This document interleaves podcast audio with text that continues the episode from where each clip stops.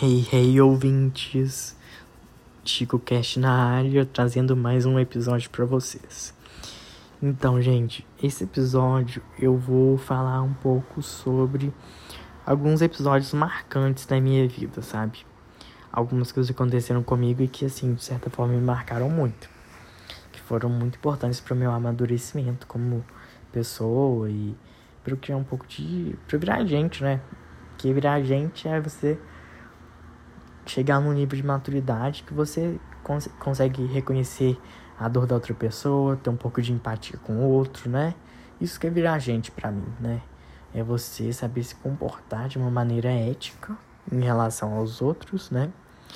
Saber se colocar quando precisa se colocar, saber se representar quando tem que representar, né? E saber conviver com as pessoas de uma maneira saudável. Então, primeiramente, eu gostaria de falar um episódio que, tipo assim, me marcou muito na minha vida, que foi a que foi tipo assim, a minha mudança de dieta. Que quando eu era pequenininho, eu era muito, tipo assim, eu comia muito bobagem e tal. E eu acabava ficando mais gordinho. Aí, tipo assim, eu nunca fui que nem os outros meninos, tipo, magrelo e tal, que se jogava futebol e tal. E aí alguns meninos, tipo assim, zoavam de mim porque eu era mais gordinho. Mas assim, também foda-se pra eles. Eu não, não, ligava muito, não. Eu ficava meio triste às vezes. Mas eu não ligava. Aí eu fiz uma dieta, mudei. Mas tipo assim, fiquei normal, corpo normal. Não magrelo excessivo e tal. E aí eu fiquei ok com essa questão. E eu me fortaleci. Porque é muito importante. Tipo assim, não escutar essas pessoas. Porque esse tipo de pessoa é uma pessoa que tem uma áudio negativa, que quer te trazer uma coisa muito ruim. E é, saber filtrar, sabe? Isso é muito importante. Outro aspecto muito, muito relevante que aconteceu na minha vida, que me mudou muito, foi é, um episódio em que, tipo assim, eu briguei com uma amiga minha de infância que eu gostava muito. Que, tipo assim, eu conheci ela desde quando, tipo assim, eu era criança mesmo, né? E aí, é, é, essa minha ela era muito amiga minha, tipo assim, eu adorava ela, adorava ela. E aí, eu adorava ela mesmo, tipo, praticamente. Só que aí começou a adolescência e tal. Eu lembro que, tipo assim, ela começou a gostar de mim. Aí depois eu não sabia o que se eu gostava dela, mais que amigo. Aí depois deu treta porque eu falei com ela que eu queria só ser amigo dela. Ela não, não levou isso muito ok. Aí depois eu mudei de ideia, eu falei que eu queria repensar. Aí depois eu já era tarde demais, porque ela falou que ela não queria mais. E aí ela se juntou com um monte de amiga. E aí ficou fazendo fofoca de mim. E aí comecei a ficar muito triste. E aí é praticamente isso. Foi esse, o trauma. Foi o ano traumático. E aí, tipo assim, isso mudou muito a minha personalidade, sabe? Porque foi muito difícil, sabe?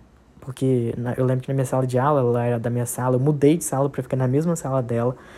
E ela, assim, depois que isso tudo aconteceu, ela assim me tratava, tipo assim, ela não, nem conseguia olhar na minha cara, né? E ela só ficava falando mal de mim para as amigas dela. E aí ela fez uma cena com isso, como assim, como se eu fosse o macho escroto. E ficou muito tempo por isso. Aí depois a gente fez as pazes. E aí ela falou, ai, que pena e tal. E até hoje, tipo assim, as, as nossas mães, as nossas famílias se gostam e tal. Mas eu fico com o pé atrás em relação a ela por conta de, dessas coisas que acontecem. Mas assim, negar que eu, tipo assim, acho ela. Eu gosto, gosto da pessoa que ela é. Entende? Eu não posso, tipo assim, falar que eu odeio ela. Mas. Porque odiar também é muito forte. Mas eu gosto, gosto dela. Entende? Gosto muito dela. Apesar de tudo que ela. Tudo que aconteceu, né?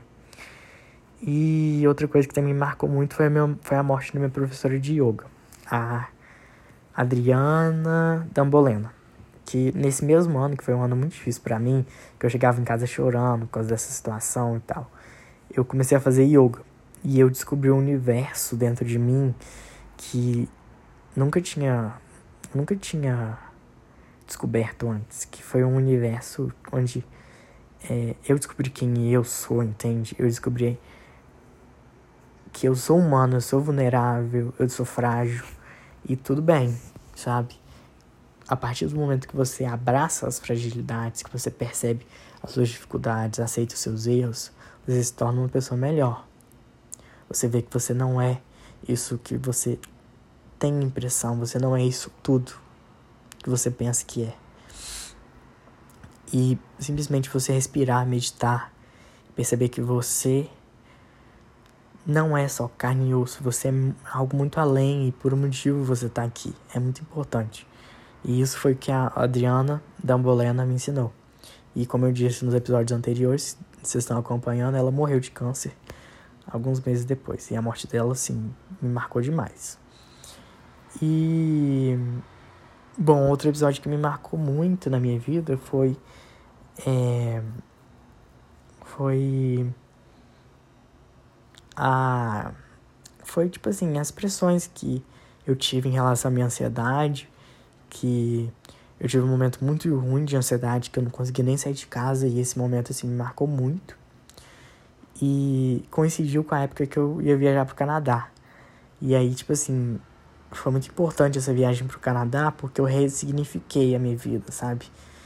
Eu soube controlar minha ansiedade, que eu não tava conseguindo nem sair de casa porque tava muito forte mesmo. E eu mudei muito, eu cresci muito nessa viagem. Eu aprendi inglês, eu aprendi também espanhol, porque eu fiz uma excursão com o povo espanhol.